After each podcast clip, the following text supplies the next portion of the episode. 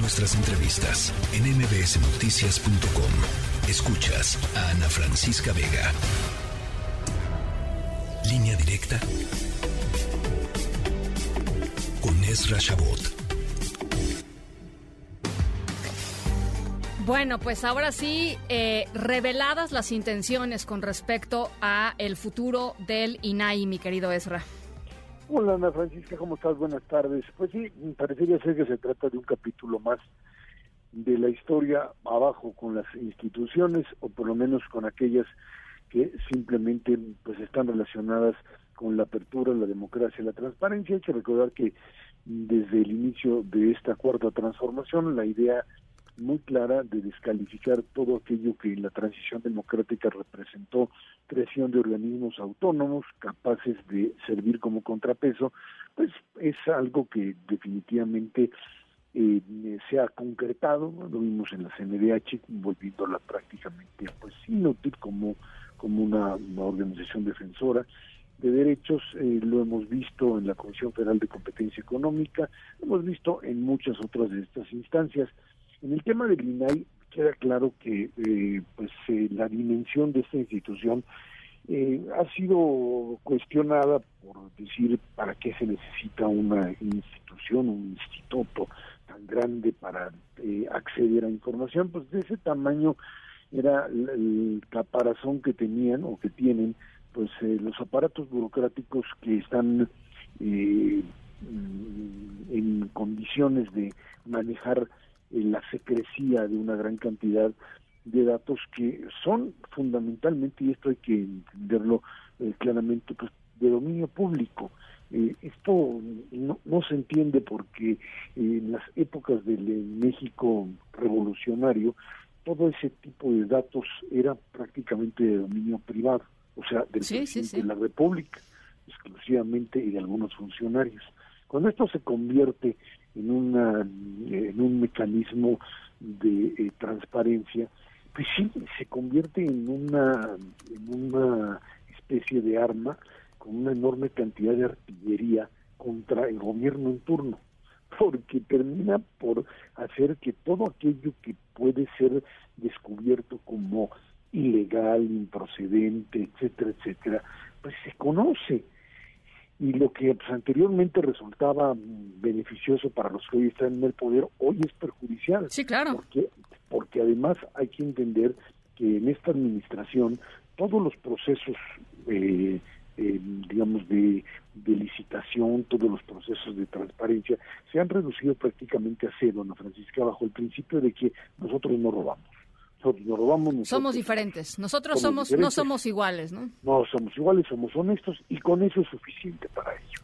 En ese sentido, eh, e, iniciándose pues, prácticamente lo que es la campaña presidencial después de estar en el Estado de México, eh, tú imagínate lo que esto representa para el gobierno en turno, porque esto se volvería, eh, prácticamente volverían al INAI, pues un instrumento es cierto, en manos de la oposición, en esto tiene toda la razón, por eso el secretario de Gobernación con todo descaro puede decir que la, la es acabarlo, por supuesto que sí, porque si se empieza a pedir información, aunque las propias dependencias se han conseguido darle la vuelta y, y mandar cosas que no es lo que uno pide, etcétera, finalmente eh, es tal ya el, la cantidad, digamos, de, de, procesos que están prácticamente a oscuras o que están verdaderamente en la opacidad, que esta institución sí terminaría por convertirse en un ariete para la campaña electoral del 2024. Y además te voy a decir una cosa, Ezra, este,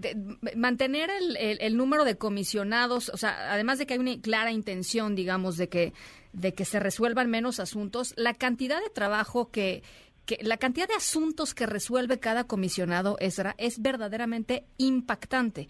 Eh, y, y esto, pues, evidentemente creará un cuello de botella brutal, brutal. O sea, es que podemos discutir en el fondo si la si lo, es, tiene mucho trabajo, si es eh, excesivamente burocrático, si tendría que reformarse, pero es, es, la misma discusión que teníamos con el INE, Ana Francisca, y, a mí me parece eh, absurdo entrar en esa discusión, porque no, no se trata de darle una dimensión racional al Instituto Nacional de Acceso a la Información. Esa no es la discusión La discusión aquí es clara, es el gobierno no quiere absolutamente que exista una injerencia en el modelo de información. Lo dijo el presidente abiertamente, para eso están las mañaneras, aquí está la información oficial. es, que, es, que es, increíble, de veras. Esto es lo que tienen que saber, esto es, aquí me pueden preguntar, yo os puedo decir, y hasta aquí llegamos.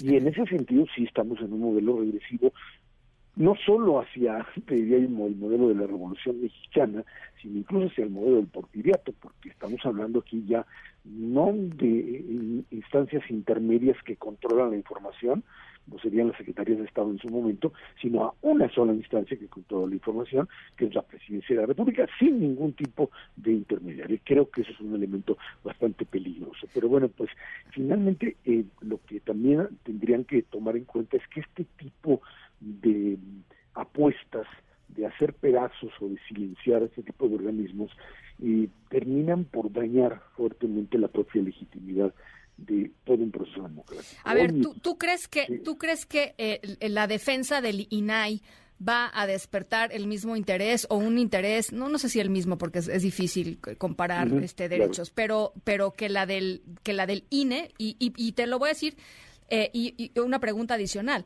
¿Crees que en el INAI los propios comisionados estén dispuestos a dar la pelea que dieron eh, eh, consejeros como Lorenzo Córdoba y Ciro Murayama?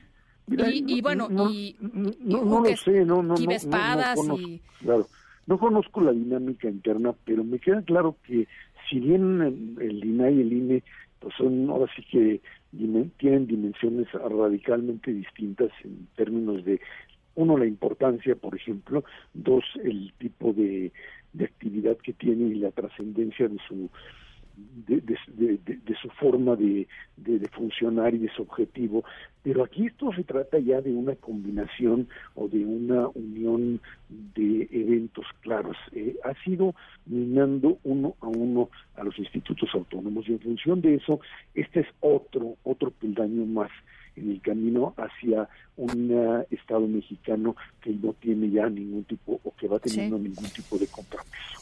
Hoy estás discutiendo en la Suprema Corte de Justicia de la Nación pues prácticamente todo, o sea, todas las instancias anteriores que teníamos en, eh, en, el Estado mexicano en el sentido amplio para pues poder resolver los problemas, todo, absolutamente todo está terminando en la Corte que si el tema de la eh, eh, institucionalización del ejército como fuerza eh, de seguridad pública, hoy ahí está, ahí está la discusión, dos ministros que dicen que sí, que es que es legal esta, estos transitorios y el resto que mañana veremos finalmente la decisión por dónde se va. otra ley que tratan de imponer ahí bajo el principio de que el gobierno tendría que no pagar indemnizaciones a contratos que ellos pueden pues anular en el momento que se les pegue la gana.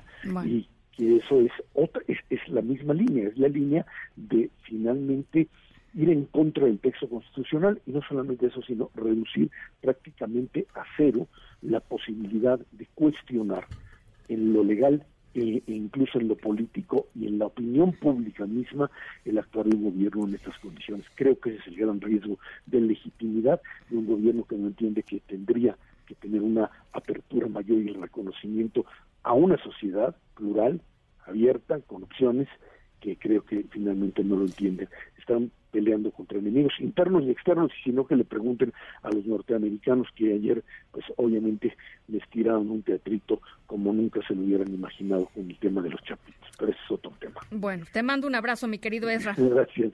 Igualmente, al contrario. Buen arranque de semana. La tercera de MBS Noticias.